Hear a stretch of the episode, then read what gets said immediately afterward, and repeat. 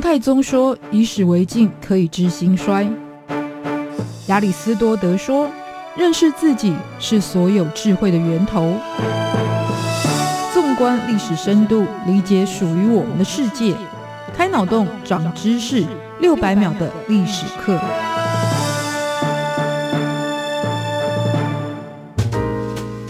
认识过去才能够掌握未来。欢迎您收听这一集六百秒历史课，我是维珍。在二零二二年三月九日展开的韩国总统大选，国民力量党的尹锡悦以百分之四十八点五九的得票率击败对手，就是执政党总统候选人李在明，当选了韩国第二十届总统，入主青瓦台，也让这个首尔的地标建筑再次受到世人关注。青瓦台一直都是韩国总统府的代名词，伴随着朝鲜时代权力中心的景福宫，在北岳山坐看韩国将近千年以来的时代变迁。本集领导者的 Office 系列就来分享俯瞰朝鲜千年历史，从王权走向民主之路的韩国青瓦台。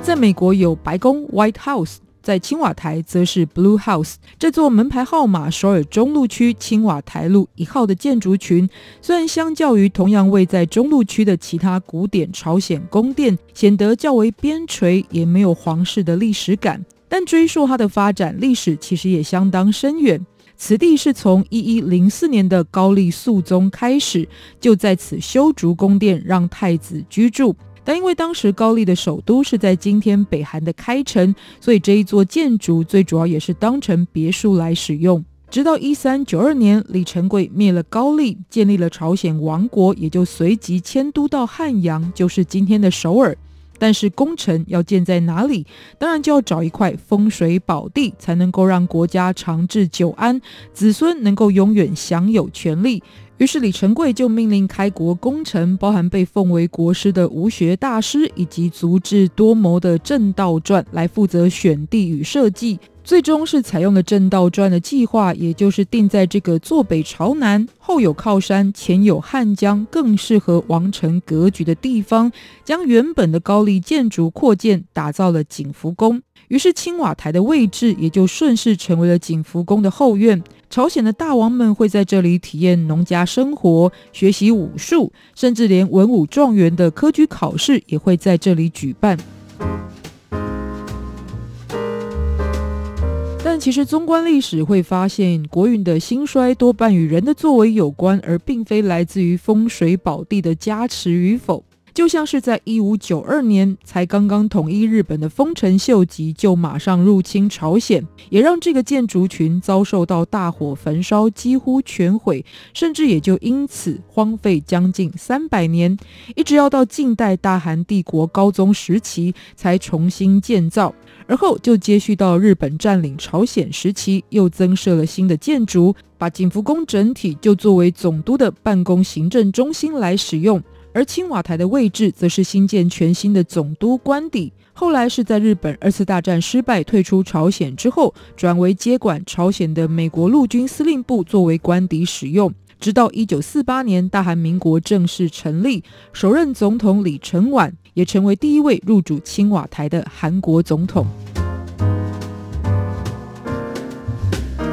那当时的李承晚就沿用朝鲜时代的建筑名称，把官邸命名为景武台。但这一位独裁总统最后也因为他的专制而被赶下台，流亡到夏威夷。而继任总统职位的是在韩国独立之后的第一任首尔市长英扑善，他把官邸从原先金黄色的屋瓦改成绿蓝色，在名称上也从景武台改为谐音的青瓦台。据说是因为避讳使用动武的武这个字，具有祈求和平的意愿。那青瓦台的历史这么悠久，为什么今天看起来依旧如新？这是来自于因为原先的建筑曾经在韩战期间毁于大火，于是今天所见到作为公务中心使用的本馆，是在一九九一年卢泰愚总统时期所重建。那整个青瓦台的建筑群包含了有总统办公以及幕僚工作所在的宇明馆，还有招待贵宾的迎宾馆。开会使用的西别馆长春斋，以及记者所在的媒体中心春秋馆，另外还有户外的绿地园以及花园，还有朝鲜时期所遗留的七座古代宫殿。至于原先作为日本总督府的办公建筑，则是在一九九零年代金泳三总统就任的时期，因为去殖民化的决议而最终予以拆除。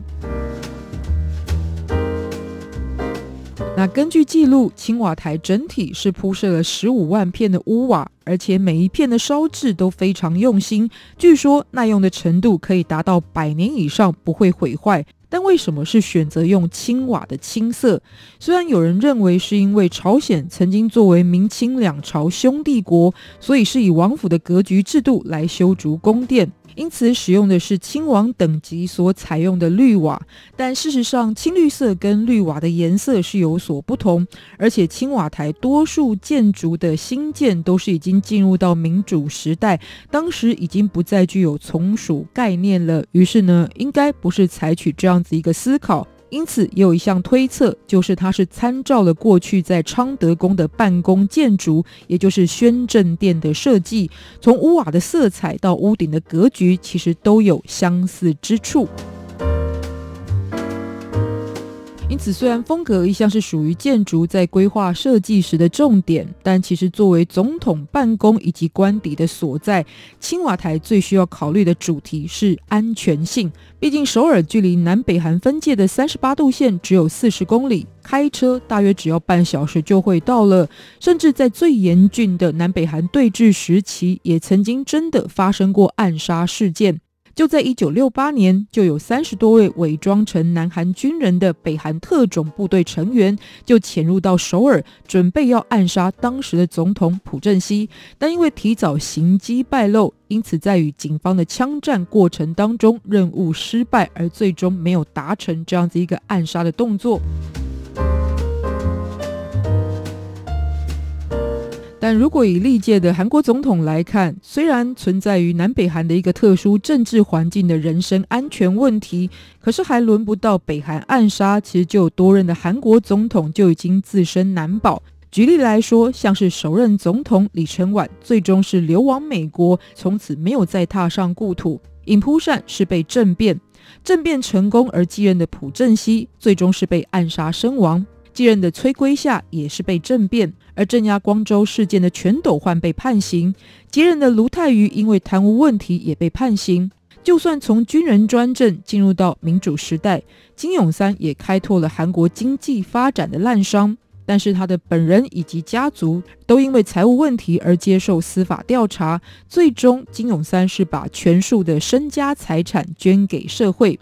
在之后，还有金大中，他的儿子被判刑。卢武铉总统则是因为家族牵涉贪污事件，还加上了政治斗争的抹黑，最后以自杀明志。李明博目前在监狱服刑当中，而朴槿惠则是在监狱坐牢之后，最终是被决定特赦。